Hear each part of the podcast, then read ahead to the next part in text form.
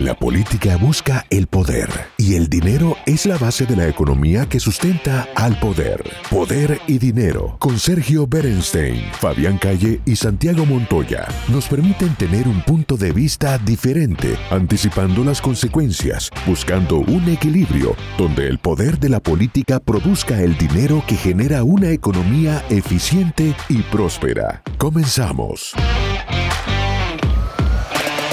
Bienvenidos a este nuevo bloque de Poder y Dinero. Tenemos como todas las semanas a nuestro columnista Pedro Bonenque, diplomático con una amplia experiencia en Haití, en Cuba, en Europa. Y hoy va a tratar un caso muy triste, un caso que día a día da noticias más eh, desagradables, pavorosas sobre el destino de, de sus ciudadanos, que es el caso de Nicaragua. Pedro, bienvenido a Poder y Dinero. Bienvenido, Pedro. Muchas gracias, Fabián y Santiago. Es nuevamente un placer tomar contacto con Poder y Dinero por Americano Media. Así es.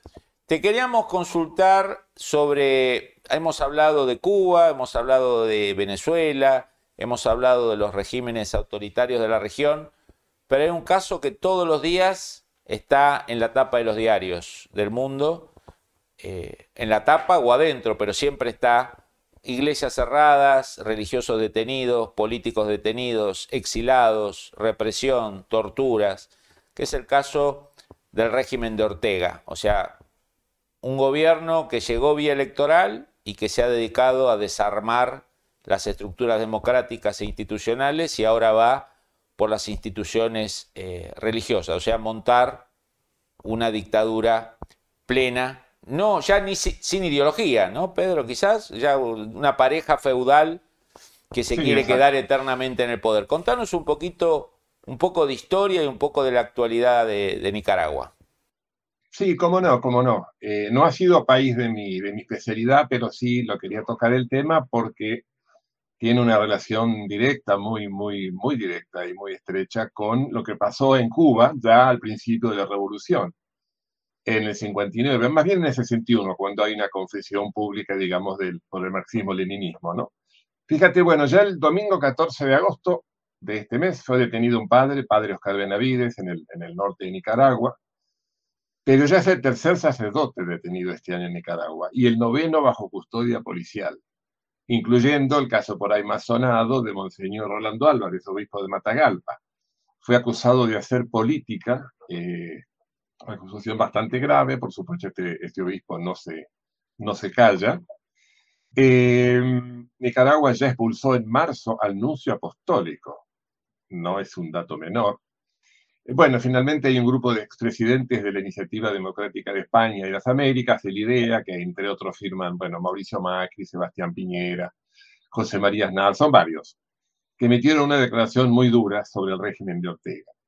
Eh, denuncian en el caso de la Iglesia la persecución agravada y reclaman la intervención del Papa, que se manifestó este domingo, expresando públicamente que seguía con atención y con dolor lo que sucede en Nicaragua, sin mencionar a su presidente.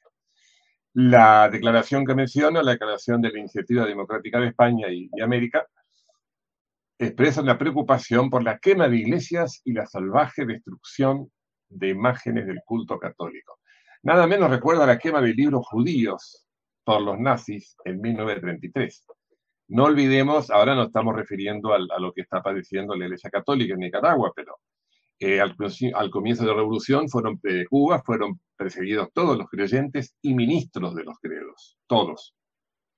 Se abolieron festividades religiosas, se abolieron fechas republicanas, la, la, independencia, eh, en fin, muchas, por este tema de Nicaragua, muchas conferencias episcopales del mundo se han expresado, han expresado su preocupación, entre ellas la de Cuba, tímidamente, pero también, la Argentina, en fin. Yo lo que recordaba, por eso hago el, el paralelismo con la mayor de las Antillas, es que recién en la visita del Papa Juan Pablo II, en 1998, histórica, se abrió mano un poco de esta obsesión paranoica y se permitieron pesebres en los atrios de las iglesias. Lo recuerdo bien porque pasé un par de fines de año, había un restaurante muy lindo en la plaza de la catedral, arriba se ve, se ve el atrio todo. recién en esa, digamos, hacía pocos años que uno podía ver un pesebre en el atrio. Estaba prohibido, estaban los templos cerrados.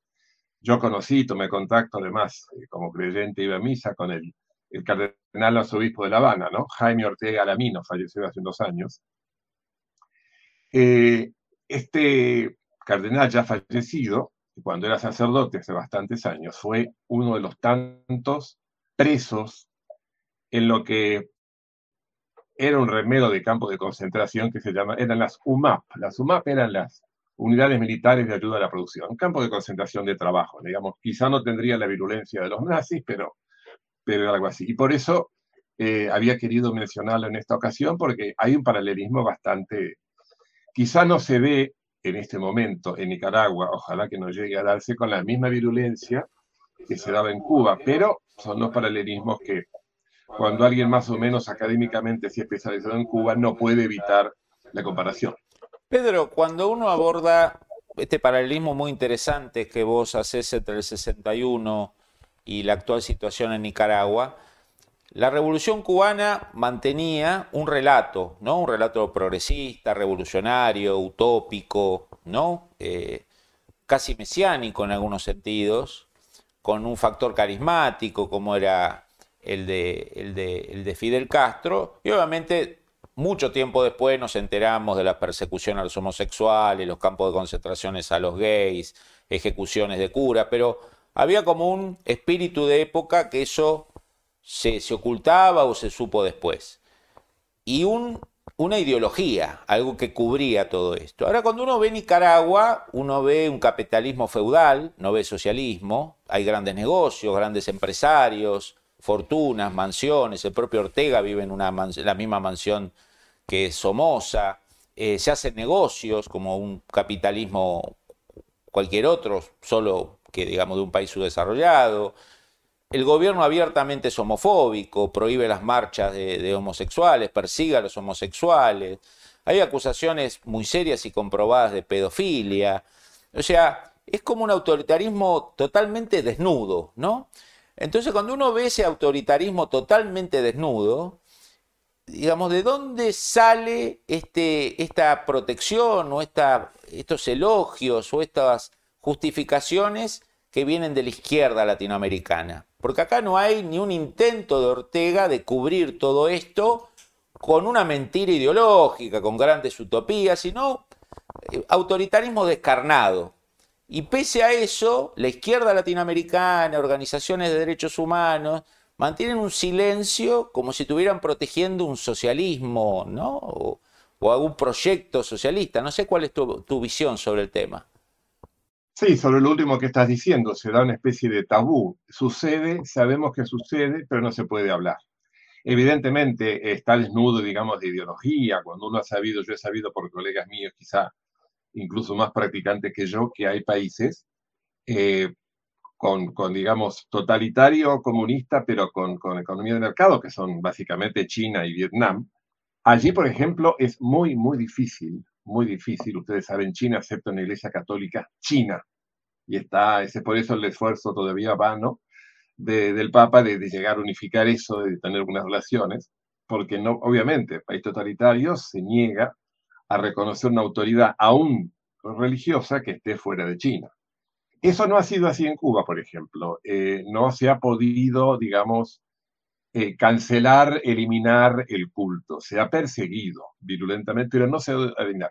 Pero sí, está muy bien tu comparación y tu diferenciación, porque en Cuba se daba el totalitarismo, eh, digamos, político, totalitarismo cuando el Estado lo es todo, y no acepta, como China-Vietnam, o acepta a regañadientes e infiltrado, eh, el culto católico, en este caso, ¿no? Es decir, en la misma Rusia Ahora hay una relación muy estrecha, se sabe, entre el metropolitano, es decir, el obispo ortodoxo y, y Putin. Pero eso era muy, muy, muy, creo, muy difícil, era la, situación antes de, digamos, de la caída de la Unión Soviética. Eh, por eso es pertinente la diferenciación que haces. No tiene ideología, pero igual se persigue a la, digamos, a, a los feligreses, ¿no? Santiago. Quería preguntarte, eh, Pedro, eh, con respecto al tema de, del papel del Papa un poquito más, ¿no? Es decir, el Papa, por ejemplo, Juan Pablo II ha jugado un papel muy importante en momentos muy difíciles en el continente. Por ejemplo, en un tiempo estuvo a punto de ocurrir un conflicto armado muy serio entre, entre Argentina y Chile y tomó un papel activo muy decidido y con mucha claridad respecto a su intervención. Pero eso de eh, la preocupación expresada por el Papa, no, no, por lo menos yo siento que no me alcanza. No sé si podés ampliarlo un poquito. Sí, sí, puedo ampliarlo como politólogo, analista y también como, como católico. Eh, pero también no puedo dejar de ser, de ser eh, diplomático.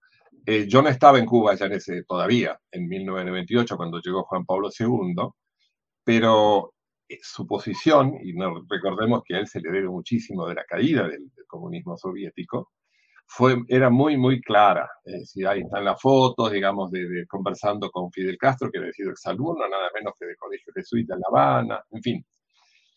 Pero eh, me voy apenas del tema, me acuerdo bien la famosa homilía, el, sermón de una misa que se hizo con el Papa en Santiago de Cuba, la segunda ciudad del país, y la presencia de Raúl Castro, no de Fidel, en la que el cardenal Meurice, de origen francés, fue devastador, fue tremendo con el sistema. Tremendo, tremendo. Es algo que, por supuesto, Raúl Castro y, el Papa miraba con benevolencia y Raúl Castro se, se apartaba un poco la, la, garganta, ¿no? Pero fue tremendo, no acuerdo exactamente ahora porque lo he leído hace tiempo, el, el coso. Eh, respecto de este Papa, déjame que te conteste como un eh, creyente, eh, graduado y posgraduado en la Universidad Católica. Hay una, sobre la posición de, Francisco. Eh, en el Nuevo Testamento hay una famosa carta del apóstol San Pablo a los cristianos, creo que son los cristianos de Roma, que dice, pero ¿quién conoce los caminos del Señor? Son insondables. Que eso se ha ido con el tiempo resumiendo como los designios y los caminos de Dios son inescrutables. Aparentemente, el actual eh, representante de Dios en la tierra también tiene caminos insondables e inescrutables. No sé si eso te responde. Me, alcanza y creo que queda todo dicho, Fabián. Queda todo dicho. Eh, no va a ser la última vez, lamentablemente, que retomemos el tema de esa tragedia humana que es eh, Nicaragua. Pedro, te esperamos en uno de los próximos programas para seguir desarrollando temas de tu especialidad. Un privilegio, Pedro. Muchas gracias. Fabián y Santiago, muchas gracias. Buenas tardes. Buenas tardes. El análisis sobre el poder y dinero concluye por hoy. Seguimos con los cálculos y proyecciones para ofrecerles nuevas herramientas que les ayuden a tomar mejores decisiones. Hasta el próximo programa.